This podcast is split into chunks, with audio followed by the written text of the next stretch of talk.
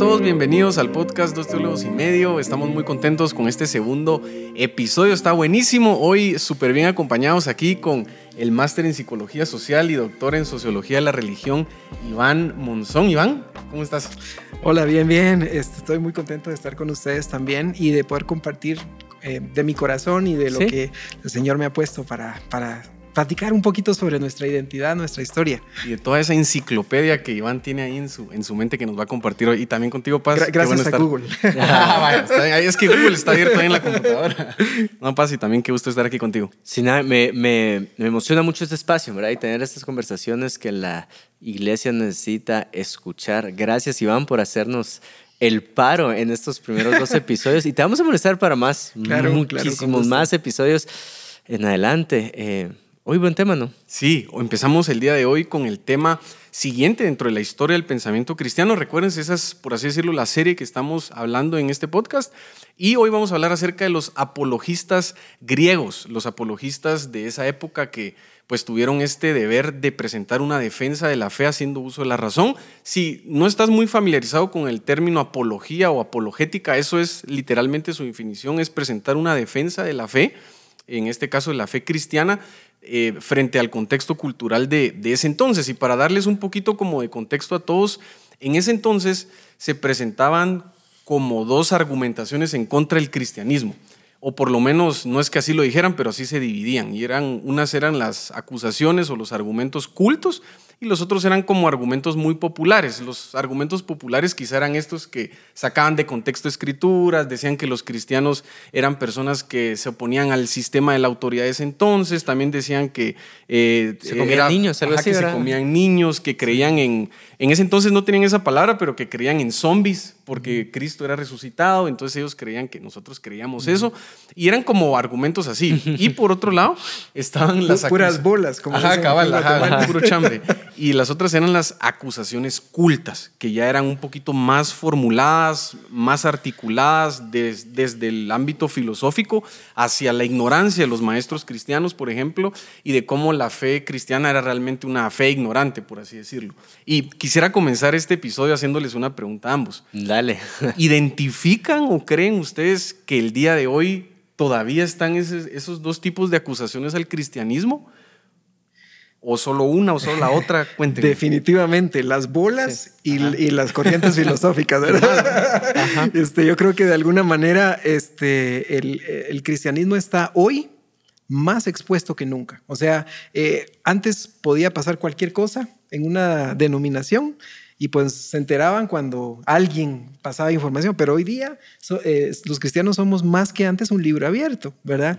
Y obviamente eh, eso significa que este, pues van a ocurrir y, hay muchísima más libertad en el manejo de la información y muchas menos restricciones. Y, eso, y también hay muchos más detractores, en cierta manera, del cristianismo, ¿verdad?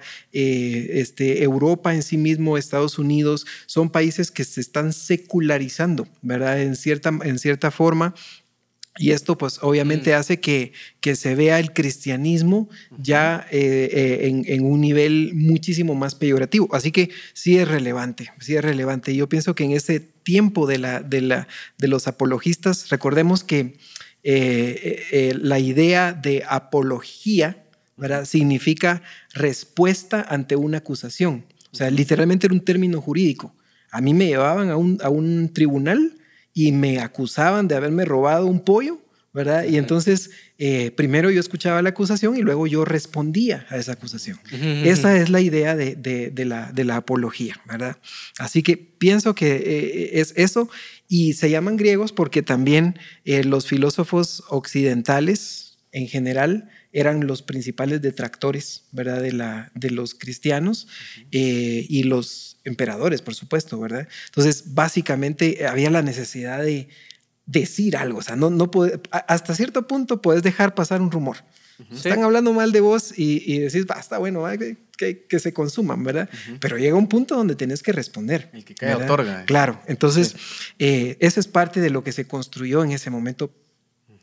Sí, yo también, yo también puedo ver las dos ahorita y quiero poner tal vez algunos ejemplos prácticos. En una defensa culta sí lo puedo ver algo así como, eh, bueno, ¿Por qué los cristianos defienden la vida desde concepción, por ejemplo? Y podemos ver algo muy fuerte en donde nos están acusando eh, o, quieren, quieren, sí, em, decir no, la vida no vale desde su concepción. Y entonces, ¿cuál es nuestra defensa hacia la vida si vale desde su concepción? ¿Verdad? El problema es que muchas veces nos quedamos cortos con herramientas cultas para defender nuestra postura. Nos quedamos así como, pero porque Dios dice, ¿verdad? Y, es ahí donde, ah, no, eh, es ahí donde, mi pastor. ajá, o lo dice mi pastor. O por ejemplo, lo que estaba diciendo, podemos ver un secularismo ahorita eh, muy fuerte en Europa, pero también podemos ver una una agenda muy fuerte con laicismo, o sea, nos quieren ser libres de la religión, no libres para expresar una religión, sino que quieren ser libres de la religión. Y nosotros, ¿cuál va a ser nuestra postura ante estas corrientes de pensamiento y estas postulaciones legales en donde quieren privarnos de manifestar nuestra religión, no porque sea una religión, quieren ser libres de la religión y es como la religión socialmente... Eh, construye, ¿verdad? Entonces ahí también nos quedamos, algunos de nosotros nos quedamos cortos en nuestra defensa, pero hay gente que, que, lo está haciendo muy bien. Entonces ahí puedo ver como si existe esa acusación culta. También existe, por ejemplo, eh, el chambre, como diríamos, el, la, bola que decimos nosotros, que es, ah, y lo veo, y perdón si pongo de ejemplo mucho Casa de Dios, pero es mi contexto.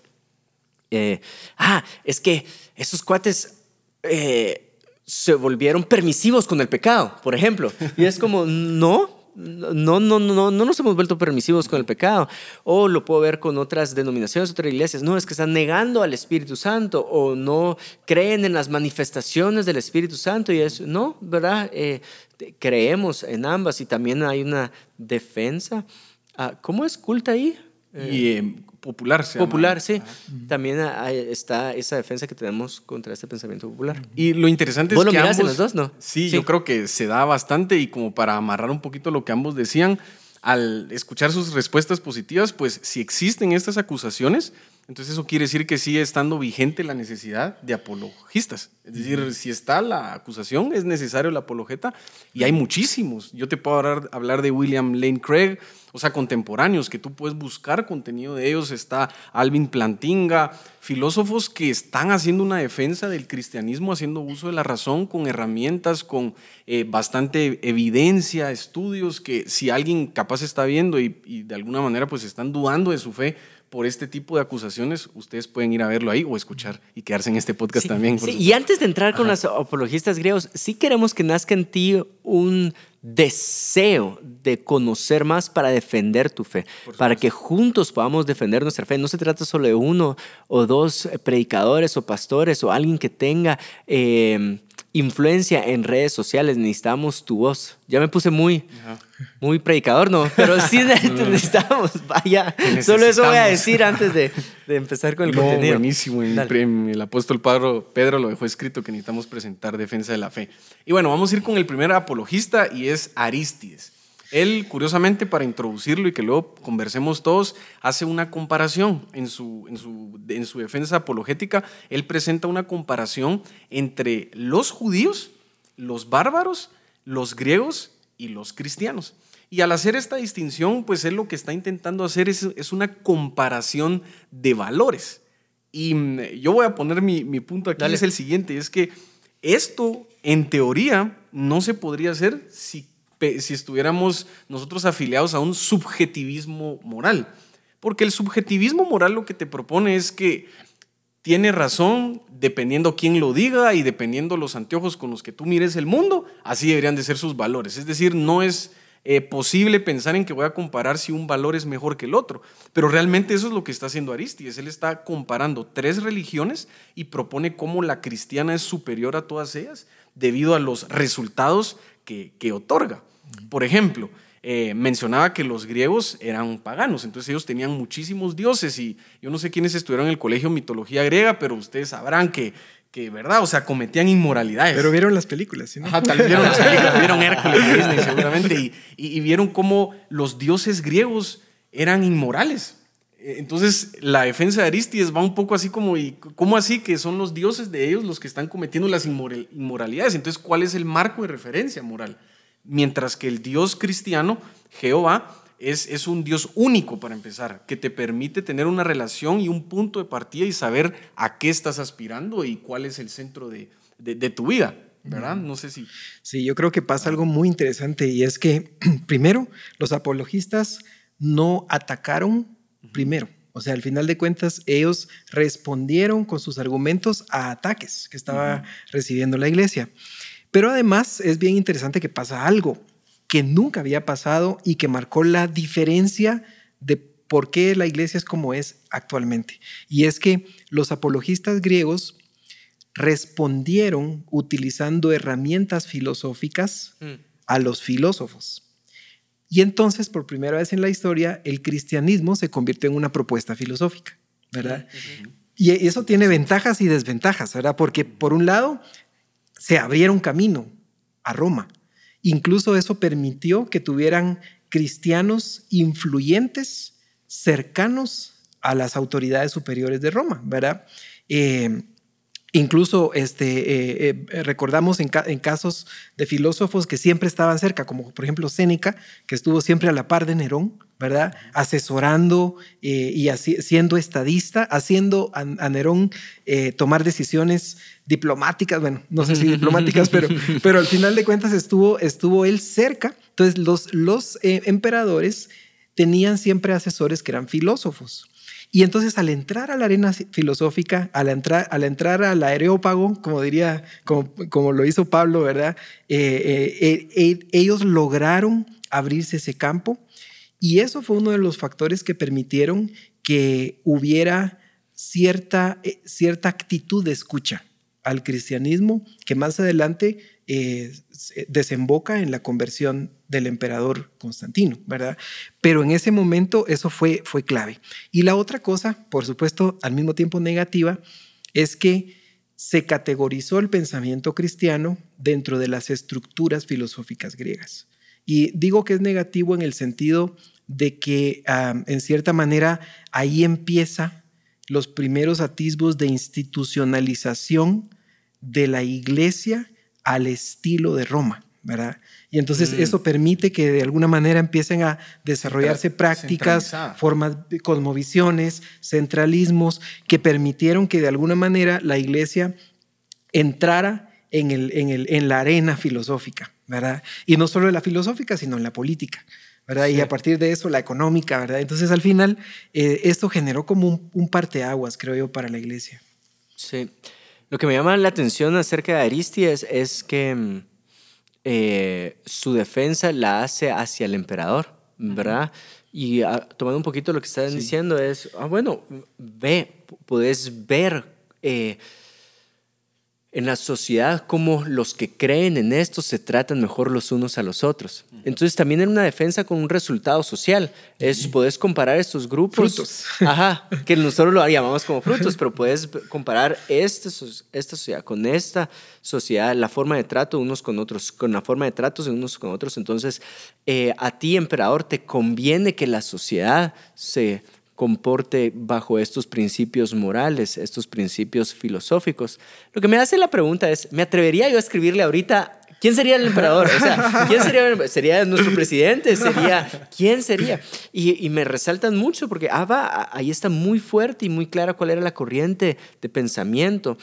Em, lo estoy tomando de historia, ah, perdón, a algo actual, pero, pero creo yo que ahí podemos encontrar también valor en este contenido y es ¿Podríamos definir cuál es la corriente filosófica ahorita? La dominante ahorita, creo yo que para nosotros está muy claro, ¿no? Sería posmodernismo, ¿no? Sí, es el posmodernismo. Para mí, escuchamos al, maestro después, por supuesto, pero sí creería que es el posmodernismo y mm, de alguna manera más en Latinoamérica como con una sombría progresista. Que, de alguna, que, van de la mano, van de la mano, pero yo eh, creería que... Yo les cuento que hay, un, hay algunos filósofos y sociólogos que nos están anunciando algo y es que el posmodernismo ha muerto. Y, nos dicen, bueno, ahora viene una, una corriente, obviamente está como en proceso, pero ellos le llaman post-posmodernismo o ultramodernismo. Y, pero es justamente, o sea, es como que, obviamente, la, en, como en el caso de Guatemala, pues todavía estamos, todavía no nos hemos enterado hasta, este programa, pero al final de cuentas, eh, pues hay una fuerte, una línea muy fuerte de relativismo moral, de posmodernidad. Total. Y obviamente, eh, de hecho, eh, los cristianos son tildados en el escenario mundial como eh, grupos radicales, ¿verdad? Como grupos anticuados, obsoletos, ¿verdad? este, eh, que no, no están actualizados. Y, obviamente, pues hace falta quien entre a esas arenas y responda de manera empática y de, responda de manera consciente. En el caso de, de los apologistas griegos, eh, también ellos a veces eh, lanzaban, eh, hasta incluso con un tono irónico, ¿verdad? Este, lanzaban burlas, incluso descalificando, ¿verdad? Pues obviamente no habían pasado por el, por el curso de apologética de, la universidad de hoy, ¿verdad? Pero, pero de alguna, o de diplomacia, ¿verdad? Pero, pero, pero tenían esas herramientas y lo que querían realmente de corazón era proteger eh, la integridad moral, sus ovejas, la integridad moral de la iglesia. Eh, así que bueno, sí creo que Aristides también hace algo interesante y es que él por primera vez empieza a hacer un análisis de las cosmovisiones que ah, existían, no le llama así, ¿verdad? Pero sí tipifica, ¿verdad? Y empieza a pesar. Eh, y obviamente abrir un poco de espacio para los cristianos. Sí, y yo quisiera agregar algo, y es que Em, dentro, de, dentro de la importancia que tiene también Aristides, a mí me pasaba mucho en el colegio con mi profesor de filosofía, tal vez Juan se recuerda porque también También estudiamos en el, mismo colegio. En el mismo colegio, ajá, cabal. Y era que un profesor pues siempre como a tono de burla molestaba y se burlaba un poco de cómo el cristianismo era esta religión anticuada que mencionabas, eh, retrógrada, que no, no permitía que la sociedad avanzara porque nos mantenía con dogmas del pasado, etcétera. Pero al estudiar un poquito la historia y a Aristides, él, lo que propone es lo siguiente, al contrario, gracias al cristianismo, todos los hombres somos iguales abajo de un Dios. Porque las religiones paganas de antes lo que proponían era que el rey era Dios, que el faraón era Dios, y fue el cristianismo el que vino a decir, momentito, no, el rey, muy rey, pero no es divinidad, es un ser humano. Entonces, esto es algo que quizá a ustedes les suena como un argumento, ah, sí, tiene sentido, pero en ese entonces bajar a alguien de la divinidad al nivel de humano fue algo muy importante y adicional a eso, pues la, la, comparación que él hace con los judíos específicamente es como ellos eh, de alguna manera cayeron, por así decirlo, en, en apegarse o idealizar más el sistema de sus leyes que al mismo Dios que hizo las leyes. Entonces, eh, pues ese era un par de, de comparaciones que, que, hacía también. ¿Sus observaciones de Aristides alguna o pasamos con Justino Mártir? Vamos a Justino. Justino Mártir, quizá el apologeta más, eh, más importante de, esa época por la profundidad de su trabajo, por la extensión de lo que él hizo. Él escribió eh, dos apologías y mm, un diálogo con Trifón fueron sus principales obras. Debatió con Crescencio. Resulta que dicen que le ganó en un debate a Crescencio y pues él fue el que va con las autoridades y entonces lo manda a matar. Pero dentro de, dentro de lo más importante que quizá él vino a, vino a proponer fue tener, fue en este diálogo con Trifón, él cuenta un poquito de cómo fue su conversación con este maestro de la ley, de, con este maestro judío que al final lo, lo, llevó a creer en Dios.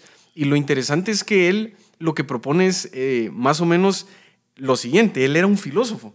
Resulta que él era filósofo de vocación y al convertirse a Cristo, él utiliza esas herramientas filosóficas para defender al cristianismo. Entonces, él es el primer ejemplo de lo que estás mencionando, de cómo el cristiano utiliza herramientas filosóficas para la defensa de la fe. Y hay algo interesante, acordémonos, hoy día cuando uno dice fulano es filósofo, Uno dirá, ¿y de qué vive? ¿Y qué comerá? Este, en el tiempo de, en ese tiempo, eh, los filósofos eran personas pudientes, ¿verdad? eran personas que estaban posicionadas eh, con familias estratégicas, la mayor parte de ellos, ¿verdad? No, no faltaba más de alguno que, que, no, ¿verdad? Pero, pero los filósofos tenían posiciones políticas también, tenían posiciones administrativas en el gobierno, eh, en, la, en el sistema educativo que había en ese tiempo. Y entonces, eh, en el caso de muchos de estos apologistas, en el caso de Justino Mártir especialmente, él ya tenía un prestigio. ¿Verdad? Entonces, eh, yo pienso, por ejemplo, en tiempos un poco más, más modernos, cuando pensamos eh, en, en, C.S. Lewis, por ejemplo, ¿verdad? O sea, un tipo que daba clases en Oxford, que daba, de, eh, daba filosofía, que enseñaba eh, a estudiantes, que ya tenía una, postura, una posición de por vida garantizada en la universidad y de repente descubre, ¿verdad? Y, se tiene una conversión, se entrega al Señor y entonces sigue siendo una persona de, mucho peso, ¿verdad? Entonces, Justino Mártir lo que hizo fue que Realmente Él fue quien transformó el cristianismo en una propuesta filosófica coherente y aceptable para la élite académica de ese tiempo, ¿verdad? Em, así que a partir de ahí creo yo que podríamos empezar a enganchar a otros filósofos hasta el punto el extremo donde no había filósofo fuera de la iglesia, ¿verdad? Ya en el periodo de medieval, ¿verdad? Era inadmisible, ¿no? Pero sí. Pero, pero sí fue interesante que, que, se empezó a dar ese diálogo con Justino Mártir. Eh, lo que me resalta a mí bastante Justino es cómo lo veo yo, su influencia en mi persona. O sea, es, es bastante... Y por eso, este contenido de historia, para que tú puedas ver estas influencias en tu vida. Hace poco estaba en una mesa donde Ahí estaba el, dueño y el creador, el fundador del Museo de la Biblia en Washington, ¿verdad? Un museo increíble dedicado a este libro precioso. Y él pues está hablando de todo, del proceso de la construcción de este museo y empieza, a, o sea, está contando un poquito eh, de todo, de política, de todo. Y entonces le saco el tema de la Biblia. Y ahí es como picar el avispero. Era el tema que le apasionaba, ¿verdad? Y empieza a hablar acerca de la Biblia. Y es que la Biblia, todo apunta a Jesús, dice, y todo apunta a Jesús. Y puedes ver la figura de Jesús incluso en el Antiguo Testamento. Y este Justino es el primero que empieza con esta tipología de Cristo en el Antiguo Testamento, ¿verdad? Esa, esa sangre que hay que poner en los dinteles habla acerca de la de La Pascua. Ajá, Y la Pascua, de la sangre de Cristo Jesús. Y entonces es una tipología que podemos ver eh, hoy en día.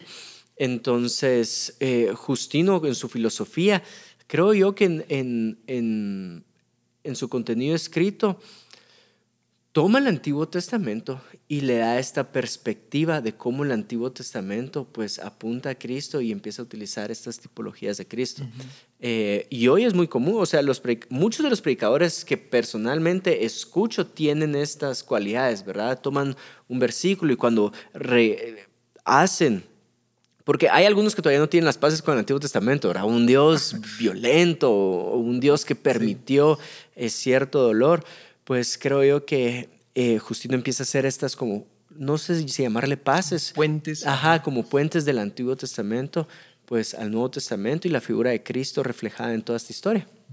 Buenísimo. Y yo creo que algo que nos deja por aquí, Justino, ya vamos a ir llegando al, al, a lo último del podcast, y es lo siguiente, es esta armonía, no sé, si, no sé si existe, es el tema de la razón y la fe. De hecho, a mí me ha interesado muchísimo este tema, me meto a consumir contenido de esto y es increíble que es un debate que todavía está. Hay quienes consideran la entrada de la razón, bueno, entre ellos Martín Lutero, que la, la razón la ven como lo, literalmente casi lo, lo, peor que se puede haber filtrado, bueno, la razón predominante sobre la fe, como lo principal que negativo que se puede haber filtrado en la iglesia. Hay quienes pues se van hacia el otro extremo, y lo mencionabas en el episodio anterior, que es digamos, demasiado orientado hacia la fe y alejándose mucho respecto a las demás esferas de la sociedad como la ciencia, el desarrollo económico y demás. Y yo creo que al final de cuentas, pues Justino es un perfecto ejemplo de cómo alguien es, porque para mí yo veo un llamado de él en su vida, veo, veo a Dios utilizándolo como una persona para articular de una forma racional la fe cristiana, más allá de quién tomó sus escritos lo sacó de contexto, ya se inventó cosas y desarrolló filosofías. Es decir, eso pudo haber sido. Pero en ese entonces la necesidad que tenía el reino de Dios era alguien que defendiera la fe, porque estaban sufriendo persecución, porque ese era el problema. El problema era que a causa de estas acusaciones cultas y populares, la iglesia estaba siendo perseguida. Claro. Y él fue la persona capaz de articular de una forma comprensible para los demás, en especial las esferas de influencia, eh, lograr esto. Así que em, vamos a, eh, te, quiero dejar el tiempo, Iván, por si tienes algo que mencionar podemos, de Tasiano. Podemos mencionar, ¿Ah? quizás, y, eh, mencionar varias cualidades de varios, ¿verdad? Este, no esperamos que ustedes se memoricen los nombres de todos los apologistas, o que les pongan a sus hijos así, ¿verdad? No, no sé si, suena bien, ¿verdad? Pero Tasiano, Tasiano Atenágoras, ¿verdad? Que, que, de alguna manera también eh, plantea la, la, bueno, eh, eh, resalta el tema de la inmortalidad, ¿verdad? Él, habla, el, diálogo es muy profundo sobre el tema de la inmortalidad del, alma, en qué condiciones, qué significa, de qué depende, ¿verdad? Y abre una serie de preguntas. Eh, tal vez no las responde tan satisfactoriamente para nuestro gusto, pero abre preguntas que eh, generan otros debates más adelante en la, en la iglesia. Atenágoras, por ejemplo, más adelante eh, empieza a hablar de las bondades del cristianismo, ¿verdad? Eh, habla de la resurrección, retoma, retoma de nuevo el, tema que se había dejado sobre la, la resurrección. En ese periodo también se, se inicia el tema de la, la el, el, concepto de Trinidad, la palabra Trinidad, más adelante eh, gracias a Teófilo, ¿verdad? Entonces vemos ahí varios, varios ahí para ir avanzando que, que, tienen como esas contribuciones, ¿no? Y quizá yo solo mencionar a Tasiano, que es importante porque fue discípulo de Justino Mártir, y resulta que él pues hace una comparación entre la religión cristiana y, y, la religión bárbara. Él se concentra mucho en hacer esta comparación con ellos y con los griegos y la superior, superioridad de racional del, del, cristianismo. Así que no sé si querés mencionar algo de alguien más.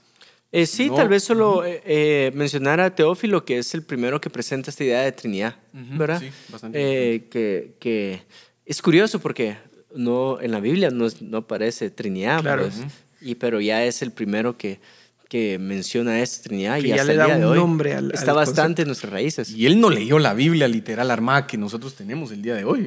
claro, recordemos eso también, En ese tiempo la Biblia pues estaba, e, era un conjunto de escritos. De hecho, muchos de los escritos de los padres apostólicos eran considerados textos sagrados. Eh, digamos, no había habido ese debate de cuál es el canon y dónde dejamos estos, estos escritos, ¿no? Entonces es interesante esa parte también. Buenísimo, Iván. Así que quiero que antes de que nos despidamos podamos eh, expresar algunos pensamientos finales, conclusiones, ¿qué te queda? ¿Con qué te quedas? Y... Sí, yo creo que al final eh, ahí tenemos muchas lecciones aprendidas. Primero, em, nos damos cuenta que es importante entrar al aerópago, ¿verdad? Sí. Tenemos, es importante que, haya personas en la iglesia, y a veces yo no sé, pero eh, ustedes encuentran en la iglesia gente que a veces empieza a hacer preguntas, gente que cuestiona, y, a veces no, no son malintencionados, ¿verdad? Están los malintencionados también. Problemas que nos incomodan. Pero hay gente, que nos incomoda con preguntas. ¿verdad? Pero esto, ¿por qué? O sea, ¿por qué tenemos que celebrar la cena del Señor eh, eh, este, este domingo del mes? Y, pero ¿dónde está eso en la Biblia, verdad? Entonces, hay gente que empieza a cuestionar y a lo mejor, si nos molestamos y cerramos la puerta, esa gente se va a ir, ¿verdad? Tenemos que valorar. lo que tenemos que hacer es trabajar con esa persona y ver en el fondo. Incluso a veces hay personas que hacen preguntas que parecen filosóficas y son preguntas basadas en el dolor, ¿verdad? son preguntas basadas en situaciones que necesitan sanar y al mismo tiempo son dudas auténticas. Entonces, ¿cómo integrar a personas inquietas para convertirlas en apologistas, para, para, transformarlas en personas que nos permitan construir un conocimiento bíblico, teológico, que realmente permita que salgamos. A lo mejor estas personas están viendo que a dos kilómetros hay un hoyo y nosotros no nos hemos enterado, ¿no? y esas personas están diciendo, pero cambien el rumbo, agarren para allá, ¿verdad? Y, y no es que sean profetas, sino que son personas que tienen esa inquietud. Y entonces a veces uno dice, ¿cómo integrar esa parte? Las herramientas, ¿cómo cómo abrir espacios, ¿verdad? Dentro de la iglesia para este tipo de talentos. Iván, esos círculos, esos círculos filosóficos, ¿dónde están hoy? O sea, ¿será que están? No lo veo en la política. Eh, sí, ellos eh, ejecutan probablemente. Sí, tal vez lo veo en, ¿qué? ¿Universidades? Creo, que en las universidades hay mucho. Creo que también eh, muchas cosas de filosofía hoy se, se dirimen en el, en el campo del arte. O sea, eh, muchos grandes filósofos y pensadores son cineastas hoy día, son escritores, son novelistas. Eh, entonces, ya no hay un aerópago, así como, como, el caso de, de, Grecia, ¿verdad? Pero, pero sí tenemos campos en donde no hemos entrado. O sea, este, eh, mencionemos cinco cineastas cristianos de relevancia mundial, ¿verdad? Eh, que, puedan, que puedan transmitir un enfoque filosófico, una propuesta adelantada a la época, ¿verdad? Este, o, pintores, ¿no? Este, o, artistas, o... Yo, yo, me atrevería a decir también que dentro de eso podría estar en el aspecto empresarial. Hoy en día escuchamos de empresarios que literalmente no tienen nada más que hacer y, proponen reingenierías sociales y todo este tipo de, cosas que al final de cuentas pues le, nos paran bajando, por así decirlo, en círculos académicos, arte, empresarial, eh, todo lo que tenga alguna influencia, seguramente sí. Yo el pensamiento que más me resalta es, em, y tal vez voy a ser redundante con lo que hablé al principio, pero que sí despertemos un celo por conocer más, por saber más, por eh, tener mejores herramientas y argumentos para defender nuestra fe. Si yo veo que estos pensamientos pueden venir de círculos universitarios o de cineastas, entonces yo identifico, ah, cierta tendencia viene por lo que está promoviendo California en Estados Unidos. Entonces yo puedo identificar este pensamiento y identifico este pensamiento para entender cuál va a ser mi postura ante ese pensamiento y cómo voy a defender mi fe ante ese pensamiento. Em, ¿Verdad? Y tampoco caer en el extremo en dejar esta cualidad de fe, porque al final necesitas cierta incertidumbre para creer en eso, pero no tomar esa incertidumbre como eh, de forma irresponsable para no preparar mi defensa. Entonces, eh, esta defensa, ser más, más aptos y estar más preparados para defender nuestra fe. Buenísimo. En mi caso personal, lo que me encanta de los apologistas, y con eso me quedo, es su búsqueda de la verdad, porque al final de cuentas ellos respondían porque querían que la verdad fuera la que predominara. Y a veces le da coraje a uno escuchar en los medios de comunicación, en las redes sociales, en TikTok, es decir, en donde sea, le da un coraje a uno cómo la verdad acerca del cristianismo y acerca de Dios se tergiversa. Y hoy en día pareciera ser que el que es cristiano es sinónimo de ignorante, o que el cristiano es sinónimo de alguien que no estudia o alguien que no es académico, y realmente no es así. Cuando uno revisa la historia, aquí te presentamos como cinco ejemplos de personas preparadas que en su momento pues lograron debatir todas esas falacias que se levantaron en contra del cristianismo y pusieron eh, a Cristo en donde debe de, ir, ¿verdad? Entonces, con eso me quedo en este episodio. Qué, qué gusto tenerlos a todos aquí. Esperamos que nos puedan seguir. Vayan a ver el episodio anterior, estuvo buenísimo también y los esperamos la siguiente semana para que podamos ver más y aprendamos juntos.